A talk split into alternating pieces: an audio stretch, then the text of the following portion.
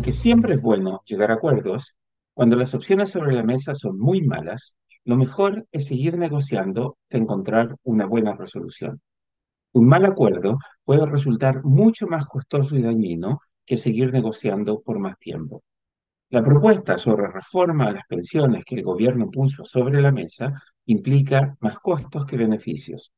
Si bien la gente quiere un acuerdo, lo responsable es seguir negociando hasta que el gobierno ponga sobre la mesa una propuesta que efectivamente contribuya a mejorar el problema y que no cree problemas adicionales en el futuro.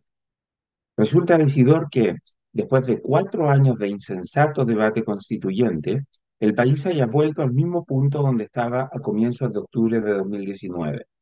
La discusión sobre la reforma de pensiones que necesita Chile se retrasó porque, irresponsablemente, la clase política puso al país en el improductivo sendero de un proceso constituyente mal diseñado y que no se hacía cargo de las urgentes necesidades que tenía el país y que motivaron el estallido social.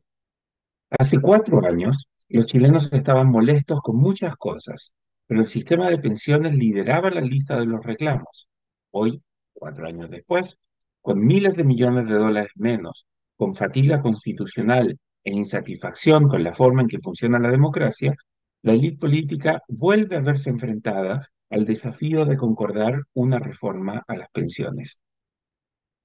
Como el país cambió, las opciones que estaban sobre la mesa a mediados de 2019 ya no son necesariamente aceptables para todas las partes.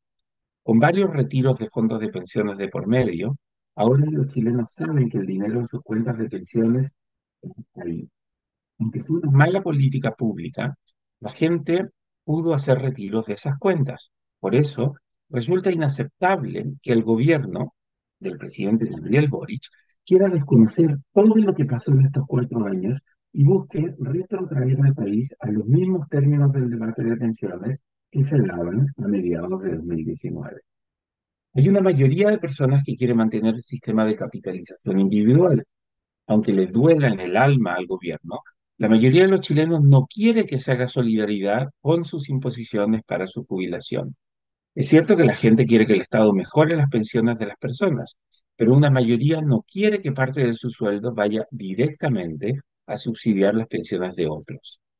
Como es urgente que se adopte una reforma de pensiones que aumente las contribuciones, las imposiciones mensuales de 10 a al menos 16% de los salarios, hay que acordar una reforma que logre conciliar esas dos prioridades. Pero la propuesta del gobierno tercamente ignora el hecho que la mayoría de las personas no quiere que la solidaridad se imponga por la fuerza. Por eso, cualquier propuesta que suponga que una parte de las nuevas imposiciones vaya forzosamente a solidaridad no puede ser aceptada por la oposición en el Congreso. La voluntad de querer encontrar un acuerdo debe tener límites Aceptar una, reforma de pensiones que incluya un, un impuesto al trabajo formal tendrá más costos que beneficios para el país. La derecha, aunque ahora esté arrepentida por haber contribuido a que el país perdiera el tiempo por cuatro años en un proceso constituyente inútil, no debería apurarse en acordar una reforma de pensiones que ignore la necesidad de fortalecer la capitalización individual. Es verdad que hay mucha gente que tampoco quiere que sus dineros de pensiones sean manejados por las AFP.